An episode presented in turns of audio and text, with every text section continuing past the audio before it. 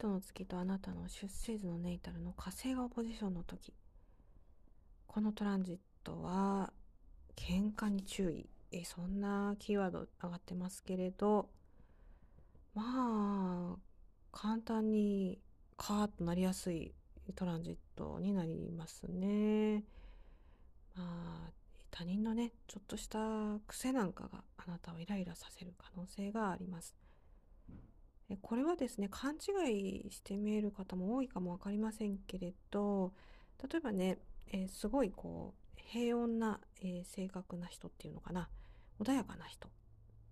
もうこのトランジットが来た時にカーとなりやすいんですか？とかね、えー、ご質問を受けたことありますけれどそれはやっぱりそうなんですよ。え、どんなに、え、仏の心をね持ったと言ったらいいのかな。人でも多少はねやっぱり影響は受けるでしょうね。それをこう表に出すか出さないかはあれかもしれないですけどやっぱりこう普段よりはイライラね、えー、しやすいし他人の何か、えー、こう言動がねあの気に障るそういった感じにはなるでしょうね。でもう一つねこう事故なんですが、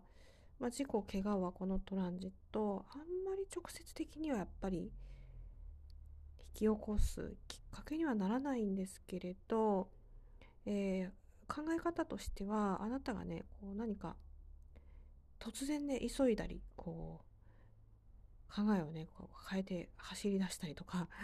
えー、なんかそういう傾向のある人っているじゃないですか。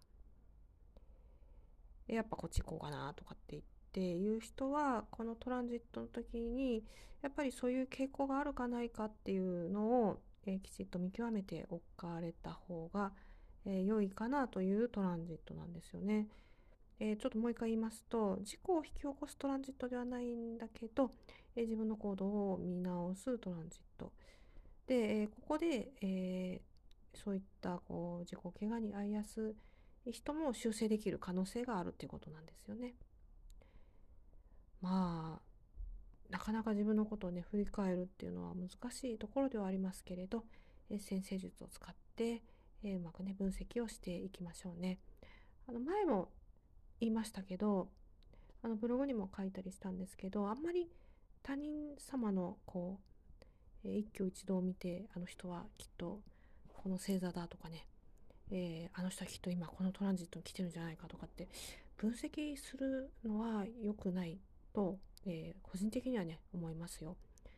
あの芸能人とかねそういうのを載せてる人とは本当もってのほかだと思いますね。先生術はやはり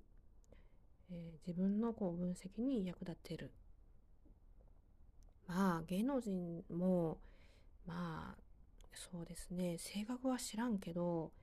まあ、顔立ちとかねあのそういうのでああこういう星の影響を受けてるなみたいな風に判断するのは